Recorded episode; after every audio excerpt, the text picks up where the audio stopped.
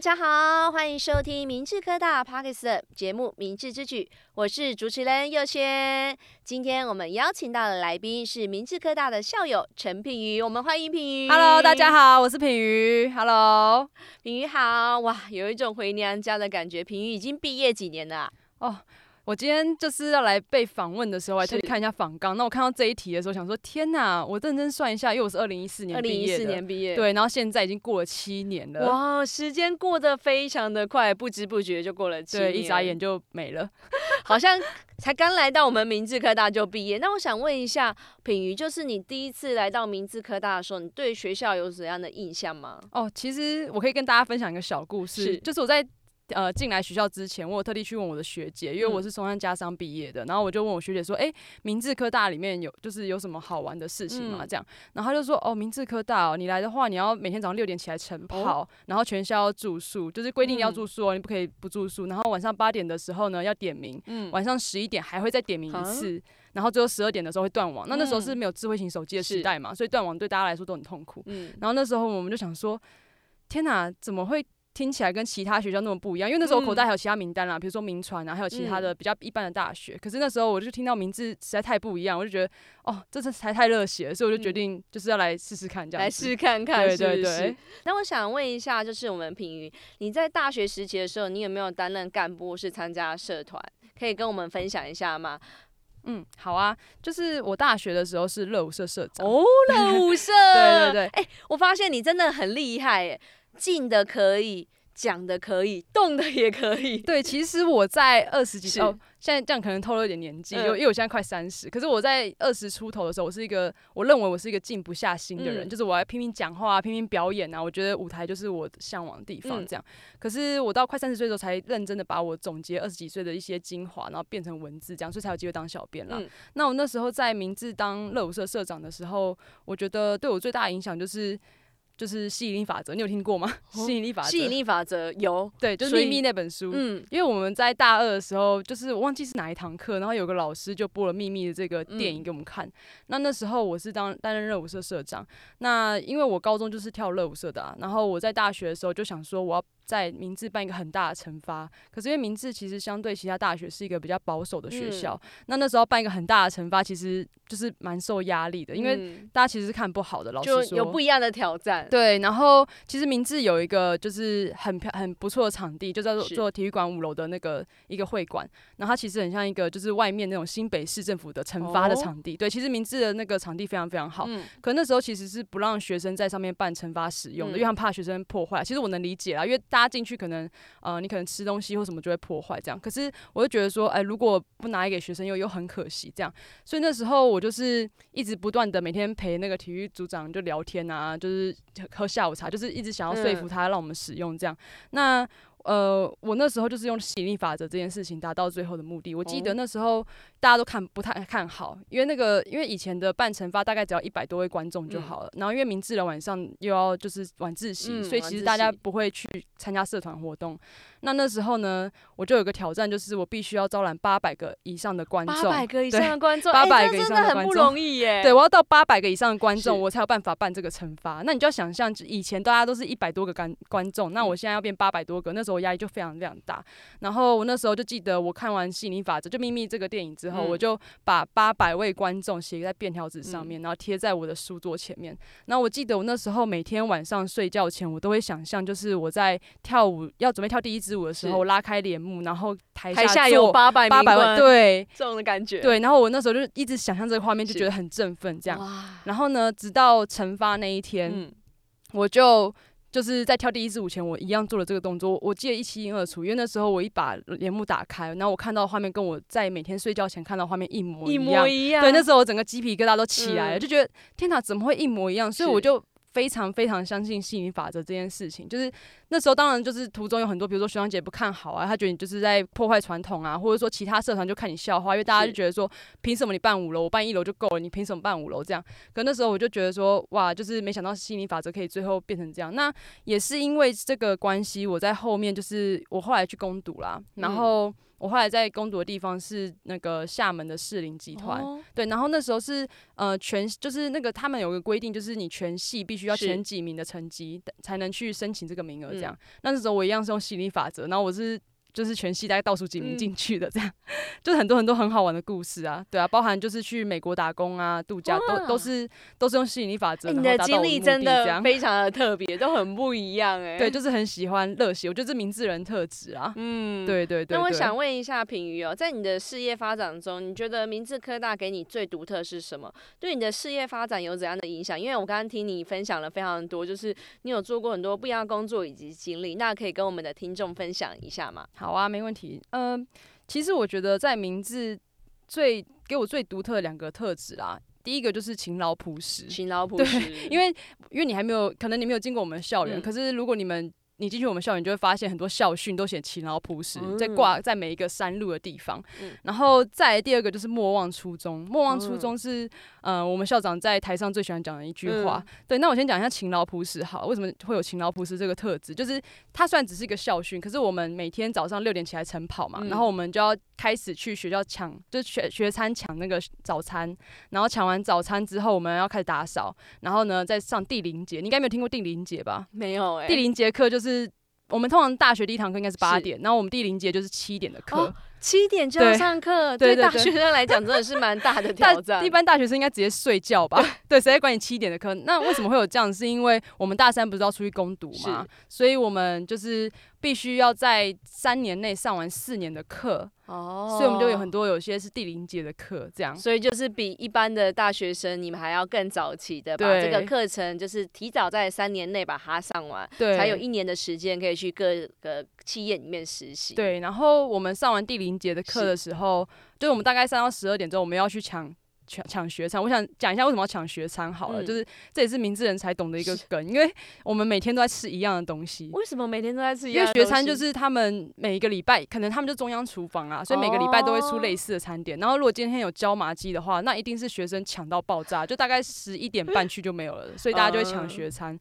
然后再就下午一直上课上到五点，就有点像上班族朝九晚五。嗯、然后呢，再就是大家就回宿舍嘛，有些人要洗衣服啊，然后有些人就是哦还要抢晚餐，然后抢完晚餐就洗衣服，然后有些。去社团。是，然后我刚刚有介绍，就是说我们最后还会有晚自习嘛，八点是准时点名晚自习，嗯、然后十呃十一点的时候是点名，就是看大家有没有回宿舍，因为我们就是女生，如果十一点没有回宿舍的话，就会被记警告。哦。对，就是我们很多比较那时候是全校住宿啦，对，然后最后十二点的时候会断网，那那时候没有就是现在行动数据这么方便，所以。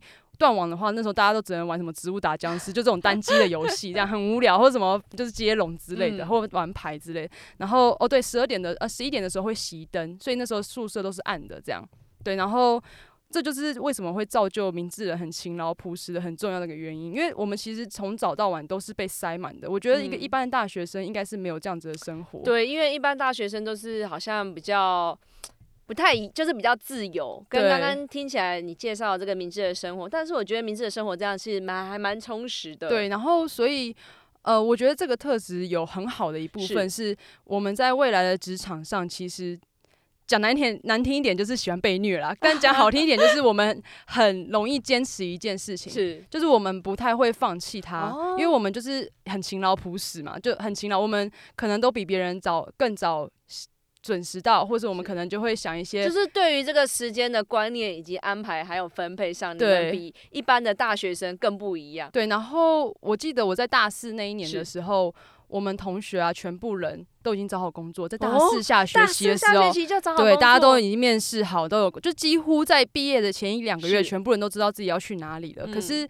呃，如果是我国中同学或是我高中同学，他们读一般大学的话，有些人是呃留级啊，或者有些人不确定自己的方向啊，或者还在寻寻觅觅当中。对，就是说呃，我不知道做什么，我不知道要看什么。可是因为我们就是因为大三也攻读了一年嘛，所以其实大家大四回来的时候，非常的明确知道自己在做什么。哦，所以透过这一年的就是企业实习之后，回来学校你就很明确知道说，哎，自己未来的兴趣想做的领域是在哪一边。对，然后。所以这就是明智勤劳朴实的特质啊！因为我后来去工作的时候，就有遇到还蛮多明智人的。嗯、然后你知道，就是那种还我还不知道他是明智人的时候，我就跟他非常的好。然后直到我跟他很好，才发现他也是明智毕业的。嗯、然后就可能是我的学姐或是我的学妹这样子。然后我们就就是合作上非常的愉快，因为我们就是可能有同样特质的人。是的，对。然后第二个是我刚刚有介绍莫忘初衷嘛，嗯、莫忘初衷就是校长很爱讲的口头禅，嗯、可是我觉得他是呃我在职场每一次就是遇到低潮的时候，我都会拿这句话出来提醒自己，嗯，因为其实就是有时候你应该主持人也有很多低潮对，难免会有一些低潮的。对，那你有你会问你自己为什么当初要当主持人吗？自己当初为什么要当主持人？其实我在学生的时候并没有想到这件事情。嗯、那我自己像我学生毕业之后，我原本有在一般的公司工作。哦，你有在公司工作？那做了几年之后，就是家里发生一些就是变化。对。那变化会让我想到，其实我觉得人应该要趁年轻的时候多方面尝试自己喜欢的事情。对，就是我觉得多方面尝试是还蛮好的。所以你是喜欢主持这一块的？对，我是喜欢主持。那你真正踏入主持人的这个原因是什么？嗯，真正踏入主持人原因当然是那时候从正职离开之后，然后就回到就是嗯活动圈或是模特圈。那、哦、当然，如果当模特的话，会有这个时间或是年龄的受限。对对，对对。那我会想说要提升自己，如果我想要把嗯希望自己有自由，但是又可以让赚到跟正职一样多的钱，或者甚至是更多，那我就会想要提升自己的能力。这时候我就会想到说，哎、欸，主持人。我在看到不管是电视节目，或是像在婚礼，对，或是活动主持、记者会主持，诶，他们的年纪好像比较没有受限于说有一定的年龄，嗯，一个 range 对。那这时候我就开始往这边的慢慢的努力发展，了解。所以对啊，所以你会有一个呃原本当初的原因嘛？那。就像我当初可能要选择广告业这种很痛苦的行业的时候，嗯、我也觉得就是哦，我就是希望能遇到很多热血的好朋友，或者是我想要做出很棒的作品，或者是我想要感动别人这个原因。那当我遇到很低潮的时候，我就会想到我当初要进来的那个模样，那我就会想到哦，我很开心模样，所以。就像我当初进来名字也是这样，就是名字有，就是大家有些人会觉得很痛苦啊。是可是那时候我就想到，我为什么要进来名字这件事情，嗯、我就一直反复的想，我就会觉得，哦，好，我就从实就是实习有那个经历，然后就进来这样子，对，就会就会就会继续的做下去啦。对，所以我觉得这是我在名字得到很很棒很棒的两个特质，就是勤劳朴实跟莫忘初衷。用这个不断的来勉励自己。对，就是想说，因为要一直一直问自己说，那你平你当初为什么要选他？嗯、你如果你可以打败你当初的想法，那你可以去选择别的。是可是如果你没办法打败的话，那你可能还是比。蛮喜欢这一块的，你就必须要继续这样，继续坚持走下去，跟别人不一样。对啊。那我想问一下品妤哦，你是如何启蒙自己的兴趣？会建议学弟妹要如何找寻自己的兴趣？因为我知道很多就是学生，就是他有点忙了，他觉得我好像没有什么特别的兴趣，或是我对未来没有什么方向。嗯嗯嗯，你在这方面，你有可以跟我们的学弟妹怎样的分享？就是呢，其实我觉得我来分享这一题是有点困难，因为我是一个目标达到者，就是我是一个非常知道我自己要做什么的人，然后。呃，我先跟大家讲一下，其实明治的课程非常非常多元化。那我刚刚有介绍我们经营管理系的课程嘛，就是气管跟经管的这种商学院，他们就是包含产销人发财这五个课程。嗯、对，那产销人发财里面，你就可以，因为它是大一是必修的，所以你在大一阶段就可以去好好摸索说，说哦，我是对生产比较有兴趣呢，还是我是对财务比较有兴趣，还是我对人资比较有兴趣，嗯、还是我对行销比较有兴趣？那那时候我大一的时候，就是修一直修到大二的行销管理这个门课，就觉得哦，我是对行销非常有兴趣，因为我很喜欢提案啊，很喜欢讲。话这样，所以我在大四的时候就是狂修的行销的课程，这样。哦、对，那我会分享学弟妹说，呃，因为其实我觉得选择一件事情本来就是一件蛮难的，像大家现在连中午都不知道吃什么了，嗯、还是选择自己的人生规划，呃，人生的发展是非常困难。就像我们现在可能三四十岁，可能我都还不确定说我现在走的路是对吗？可是，呃，我只想跟学弟妹说。如果你不知道你想要什么的话，你就先删除你不想要的。哦，先把不想要的删除。对，就是今天我像我就是一个很明确，我今天修过会计，我修过呃什么计计算机概论这些等等等，好，我就觉得这些好无聊哦，对我来说。哦，所以说它就是不是你的兴趣，你就先把它删除，然后往就是其他你还没有尝试过的多方面去尝试，你就可以慢慢找到自己的兴趣。对，就是。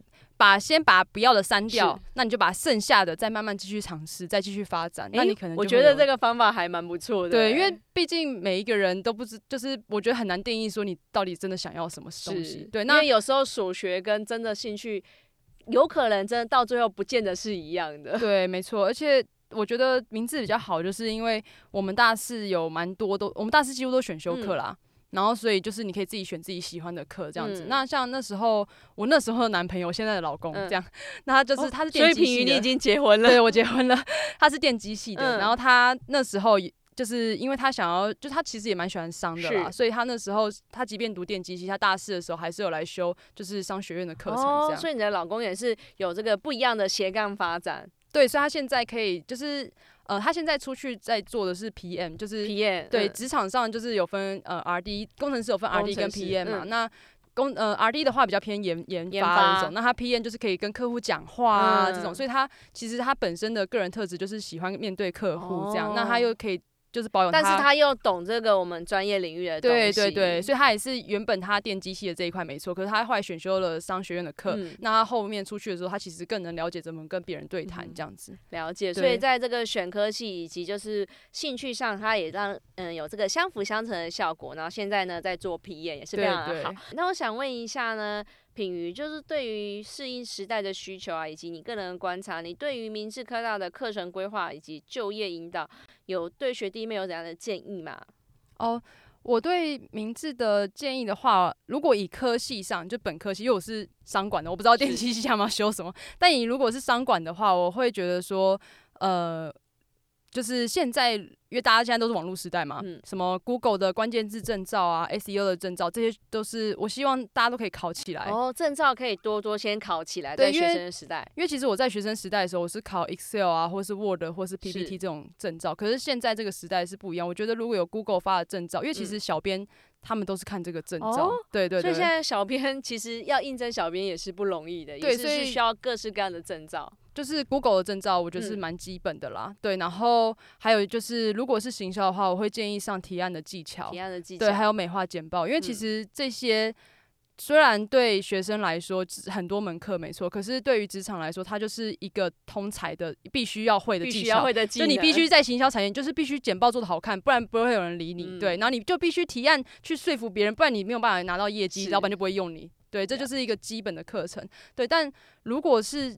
撇除我们本科系以外的话，我建议我们学校的通识课，我会非常非常建议大家可以就是可以安排那种放松的课程，放松的课程，对，比如说冥想课，哦、或是呼吸什么治疗法，嗯、或是情绪日记。因为其实，在工作之余，我觉得身体的这个健康也是非常重要。对，身心灵的部分，我是因为有很大的转折，所以我非常能强烈的感受到这一点。可是我希望建议学弟妹也是要。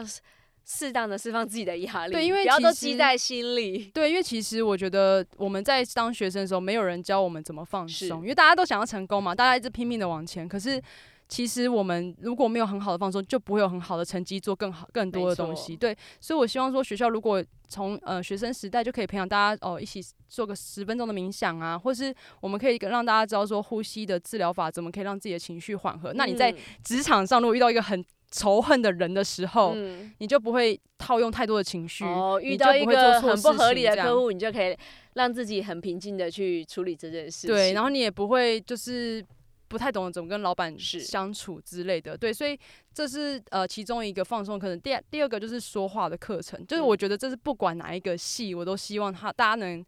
就是来修这个说话课程，我觉得说话课程跟提案的课程不一样。提案是我必须要包装我的东西去卖别人，可是说话课程是。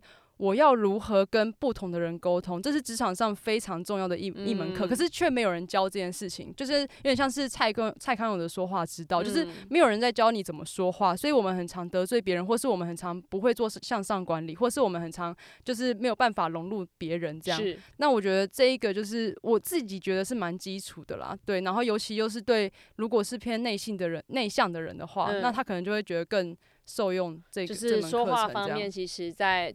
可以建议学弟妹在学生时期可以多多的练习，多多的学习。对，因为其实说话的技巧，我自己也觉得真的是非常的重要。对，而且因为一样同一句话，你讲出来，换个字，感觉还有你手就不一样了。对，对。而且我们就是实际上在职场上，你就会发现，即便是提案很厉害的一些主管，他们说话的技巧都很差，就是他们可能。